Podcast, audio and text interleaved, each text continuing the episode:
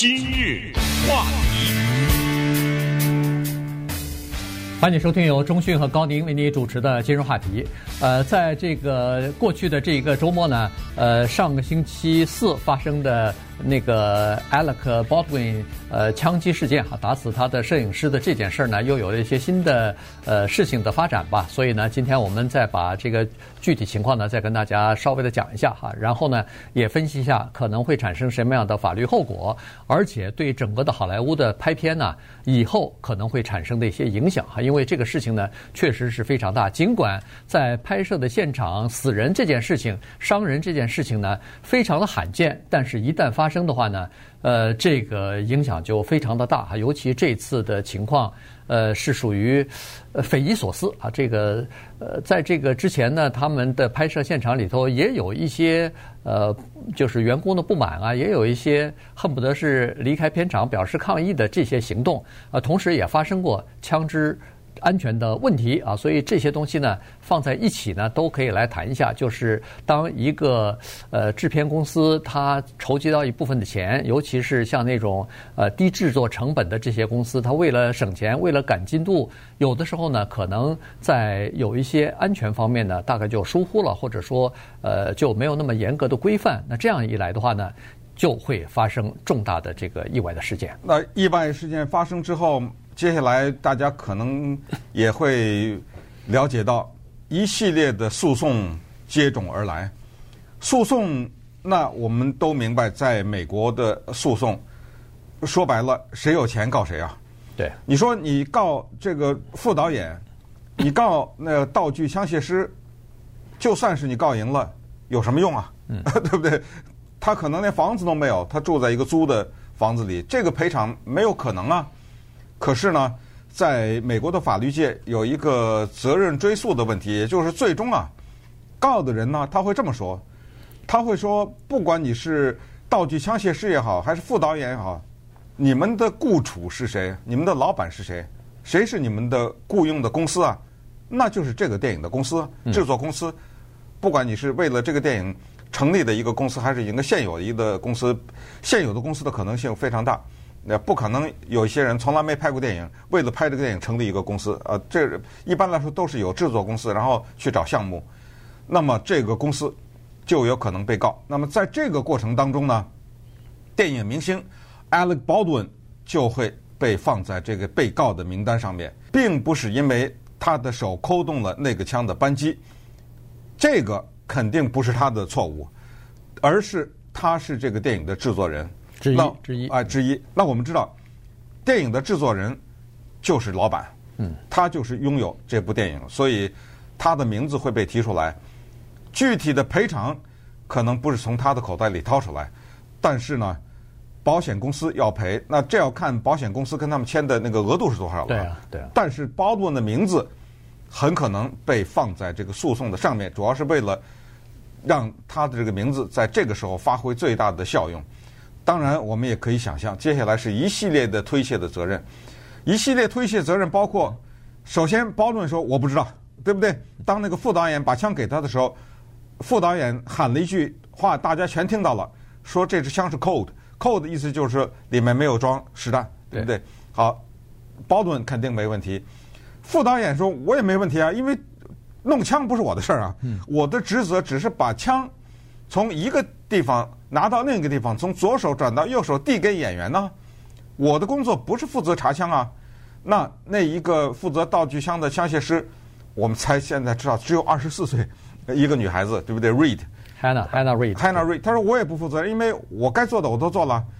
中午吃饭的时候谁动了我不知道，因为他那个是中午吃饭的时候，而且特别巧，就是在这一次中午吃饭之前呢，有六个人罢了，嗯，走了，有六个人罢工，其中。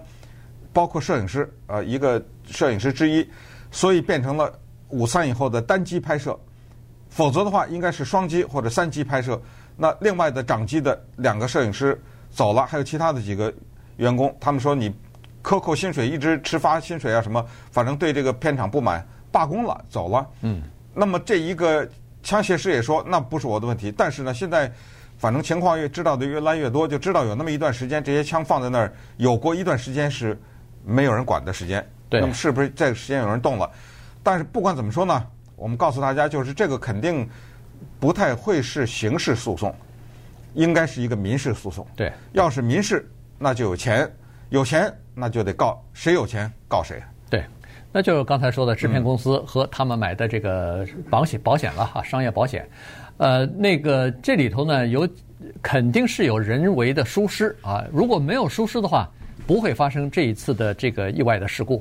呃，因为在片场里边，呃，如何来使用枪，枪枪支里边装什么样的子弹，然后谁来负责装子弹，谁来负责把这个枪放好以后拿给这个演员什么的，这都是有非常严格的规定的。这不是说你说了他说了，这都是有明确的规定的哈，就是为了防范。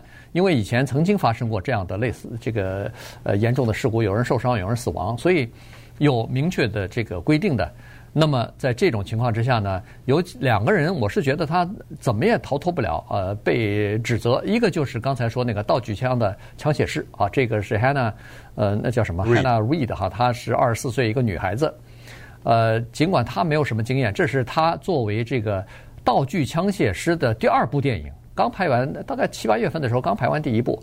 但是呢，他是出生在这么一个枪械师的家庭里头，他父亲是在好莱坞。恨不得人人都知道的这么一位呃，这个枪械师啊，而且他父亲还是什么拔枪最快、美国拔枪最快的人啊，等等。反正他是从小在这种环境、在这种氛围当中长大的啊。这是这是这个呃枪械师，还有一个就是副导演。副导演我看责任更大一点儿，原因是这枪械师把三把枪放在了放在了一个可以推的那个小车上头。嗯。这三把枪，照理说都是应该是枪械师都装好子弹，确认没有问题的。那这个装的大概都是空包弹什么的，没有问题的，他才放在那儿，随时供使用。但是这个小车其中三把枪里头，那个副导演呢，他其中拿了一把枪，交交给那个呃 Baldwin 啊，交给他说，这把枪是 cold 的，这把枪是没有装任何弹的，是安全的，因为他们在彩排嘛。所以呢。他就把这把枪拿出来了，但是他把这把枪拿出来，那个枪械师可以说，我准备好的时候，哎，突然到了吃饭时间了，午饭时间了，大家开始吃饭，吃完饭以后再拍，那中间有没有人动过？我不知道。照理他这个也是推不了责任，因为吃完饭以后，哪怕是空空了一段时间，你离开了现场，没有看到这部枪，这个枪离开了你的眼皮底下。你就应该重新再检查一遍啊！这个基本上，呃，你你如果说我不知道，那不行，这是你的责任，你不知道谁知道啊？而且关键，我觉得你吃饭时候这枪应该锁起来啊。对，是不是？这就任何其他的人不能碰啊。对，这是第一个问题。他，我觉得他没法推。第二个就是那个副导演，副导演说我不知道，我只是你告诉我准备好了，我就把枪递给他，也说不过去。因为一般来说，我不太懂。那个钟迅在片场工作过，也做过副导演，是吧？呃，但是呢，呃，根据一般的，我看那个报道上是说，副导演签约的职责当中之一就是他要监督。那个枪械师的工作，以及枪支的，就是整个的拍片现场的安全的。我我跟你讲啊，简单讲啊，咱们今天不讲电影，但就是说这个副导演的工作呢，完全看你这个电影的投资多少。这么说，就是投资越少，副导演的工作越多。啊啊，就是打杂的啊，就你一个人做，如果钱少的话，你一个人做十个人的事儿；钱多的话，你一个人做五个人的事儿，因为他给分出去了嘛。对，你知道吗？所以。钱越少、成本越低的电影，越容易出事儿，这是肯定的。尤其是你这个电影要涉及到里面有一些危险的事。其实简单的跟大家讲，拍电影是一件很危险的事情，要上山要下海，你知道吗？有的时候要从高楼上拿绳索掉下来啊，等等。其中我们都知道有替身，包括什么骑摩托车呀、撞车呀什么的。很多的时候呢，尽管有替身，但是拍电影啊是一个蛮危险的事情。尽管现在有电脑。不要忘了，当一个场景涉及到要动用电脑动画的时候，它那个成本唰的一下就上去了。很多的摄制组他没有这个钱的话，那也没有办法。二零一四年，当时呢有一个导演叫做 Randy Jones，他在拍一个电影，呃，Randy Miller，Miller，他在拍一个电影呢，叫做 Midnight Rider，叫午夜骑士。在乔治亚州，当时那个拍那个电影呢，有一段呢是那个火车，他呢也。也摄制组钱也不多，他有一个戏是要把一个床垫放在那个火车车轨上面，摄制组就在这等着。哎，一辆火车开过去，他们等着，一会儿又一辆啊，两辆火车开过去去以后呢，他们算计着，哎呀，一会儿再来第三辆的，不可能这么快吧？就把那个床垫放在铁轨上拍一场，在床垫上面啊，在铁轨上有床垫的这么一场戏。没想到这个床垫放上去以后，那个第三列火车疾驶而来。嗯，这个时候，嗯，摄影师助理叫一个女的 Sarah Jones，正好在那弄，砰的一下就被这个火车给撞死了，旁边还撞伤了几个人。就这，最后打官司赔了 Sarah Jones 的家人一千一百万美元。嗯，对。而且 Randy Miller 坐监狱坐了一年，然后有十年监禁是监外执行。那稍等会儿我们再看看啊，过去发生的。一两个重大的事故，以及现在的这一部电影面临的诉讼。话题，欢迎继续收听由中讯和高宁为您主持的《今日话题》。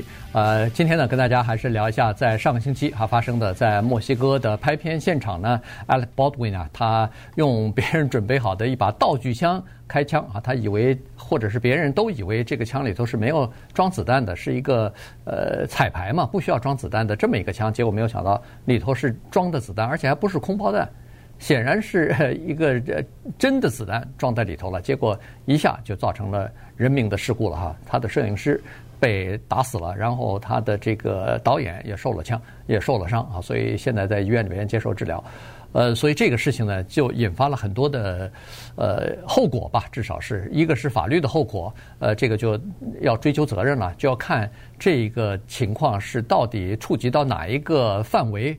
那么，如果范围小一点的话，是枪械师的责任；大一点的话，就变成副导演也要负负责任；再大一点，那可能就是整个的这个制作公司也要负责任了。如果他们没有明确的或者严格的这个安全规定的话，呃，所以这个官司看来是少不了的。同时呢，这些呃刚才说的这个副导演啊，这个叫做 Dave Hause 这个人呢，其实也是啊，他在业内跟他。他算是一个蛮资深的这么一个副导演哈，担任过很多片子的那个副导演，包括什么很有名的一些片子，什么《黑客帝国》《黑客帝国》啊，呃，什么《Fargo》啊之类的，他都在剧场里头呃担任这个副导演什么的，所以。他对整个的片场的，比如说，呃，工作、呃，流程、呃，进度，他是了若指掌，非常非常熟悉哈。跟跟他配合过的一些导演啊什么的，对他也都是赞誉有加的。结果没有想到，在这个问题上，在这个呃拍片现场呢，就出了这样的问题。呃，而且呢，也真的巧，二零零零年的时候，他拍了一部那个电影，就是那个《Crow》那个。呃，就是一九九三年，不是因为这个乌鸦这部电影道具枪出了问题，李小龙的儿子 Brandon 呃在现场被打死了吗？他拍的那个呢是二零零零年的续集，他是那个电影的这个副导演，就没有想到那次他没有发生事故，但这次在这个新墨西哥州拍这个片子的时候，Rust 这个片子的时候。出了人命事故了。对，那我们知道所有的电影呢，都是有保险的，但是你要知道，保险公司不是闭着眼睛赔的。我们试想一下，如果一个人或者是一个公司他买了保险，然后他就滥用的话，那个保险公司他也有调查员啊。对，我们试想一下，保险公司接下来要问了，你们出了这个事故，我这一赔赔几千万啊，对不对？因为这人已经死了嘛，还还有导演受伤了。我要问问了，你们针对这个枪的问题，或者是整个电影关于使用枪支安全问题开过会吗？对不对？对。答案没有，你不能撒谎啊！你开过会，哪年哪月哪天都是参加了，你这个没法撒谎啊。好，你假如啊，一个打勾，好，没有。我再问问，十月十六号的时候，我们这儿看到报道说，当时也是出现了两次跟枪有关的事故，尽管没有伤人，是不是有啊？答案是有，对不对？嗯、对。好，我这个记下来啊，保险公司我记下来。然后当时这个事故出来了以后，向制作公司反映了，其中呢有一个人向呃制作经理经理提出了一这个问题，说有问题，而且有电子邮件啊等等的，或者是手机短信，是说我们这一次枪械出了问题，而且是两次啊，两次，十月十六号两次，这枪都是跟那个走火啊，或者是跟呃有放了一些可能伤人的物质啊等等，反正就是枪的事故吧，有两次。你你们怎么处理的呀？没有，比如说，行了啊，你让我赔几千万，对不对？对，那我就不赔了，我顶多根据咱们的签约，我只能赔一百万或者多少多少，剩下的制作公司有钱呢，对不对？你银行里有钱呢，你们拿你们去赔吧。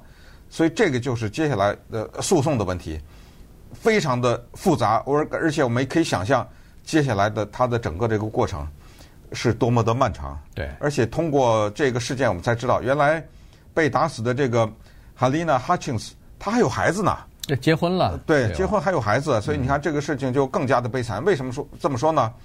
因为在赔偿的时候，说实话，如果你是一个单身的女性。的金额对不对？嗯，和你有孩子的是不一样的，因为这种赔偿，他有孩子以后长大的抚养啊，然后你作为一个摄影师，你接下来你的事业，你有可能在你有生之年赚多少钱呢？你现在啪的一下断了，对不对？啊，等等等，这一大堆复杂的因素，包括这个孩子，他爸爸就是这个哈钦斯的老公是干什么的呀？他的收入是什么情况啊？等等，所有的这些都呃会考虑在内。呃，这些问题就非常，你像一九八二年，当时拍那个《Twilight Zone》这著名的系列电影啊，或者是系列电视片，也是啊，John Landis 很有名的导演，他让他的一个演员还有两个小演员，一个六岁，一个七岁，六岁的那个女孩子是从呃，他父母是从台湾来的，一个华人的一个女孩子，七岁那个我看这个姓是一个肯定是一个亚裔，但是呃不知道他是哪里来的，也是事呃直升飞机的事故。三个人全死了，那演员和这两个小六岁七岁两个小演员全都死了。但是当然后来一个大型的诉讼，可是最后是判导演 John Landis Landis 无罪，但是赔偿是要赔偿的。对对对，呃，无罪是因为直升机的事故跟拍片的那个导演呃关系不是很大。呃，刚才你说的那个呃，那叫 Midnight Rider 那个。呃，那就导演就有问题了，导演就被判了，呃，被判了一年。当然他自己也承认了啊，他自己承认是有是有问题，因为当时他设计的那个撤离的场面啊，就是摄影师要放的要一一边要拍那个火车过来的那个情况，然后一个床垫子放到铁铁轨上头，结果他和那个另外的一个大概是拍片经理什么的，想要把那个床垫子从。从那个铁轨上拿来，因为呃拿拿走搬走，因为他是担心那个火车来了以后可能会脱轨，因为那个床垫还是下面是不是还有床架子都不知道，很大的一个东西。但是实在不行了，那个火车来过呼啸来的时候，人都慌了，你根本就那个火车来的速度之快，他根本就来不及，所以他说算了，不拿了。结果没有想到，这个火车撞到那个呃床垫还是呃还是那个床架呀，然后就把那个摄影师，就刚才说的那个助理摄影助理，就是助理摄摄影助理给撞了，撞了以后马上就压就就火车就压到了，全身有四三四十处伤，就是被撞的，你看成什么样子。然后，当然最后就赔偿了。那这个呃导演是逃不了责任的，他自己也承认了哈，所以判了一年。最关键的是他那个助理导演，那个助理导演被判刚才说的十年，但是他是缓刑，但是缓刑没关系，他的整个的生涯几乎都丧失了，因为在那个呃法庭的法官的裁决当中说，你以后再也不能去做任何叫做管理。一个地方的安全的事情都不行了，什么什么助理导演啊，什么导演啊，什么呃，任何一个部门的主管啊，只要是和那个呃品质和安全相关的都不能做啊。所以等于你看，他整等于这个这个行业基本上就没法就完了，没法再完了。对对对。顺便说一下，二十四岁的 Reed，你觉得他还能找到工作吗？你你觉得还有哪一个电影制片厂还敢要他？还敢要他呀？即使就是说确保他再也不会出事儿。这不行啊！他在那儿连这个演员都不敢拿枪啊，对对不对？说这个人的处理过的枪曾经杀过人，所以二十四岁的他，可能电影事业也就终结了吧？对。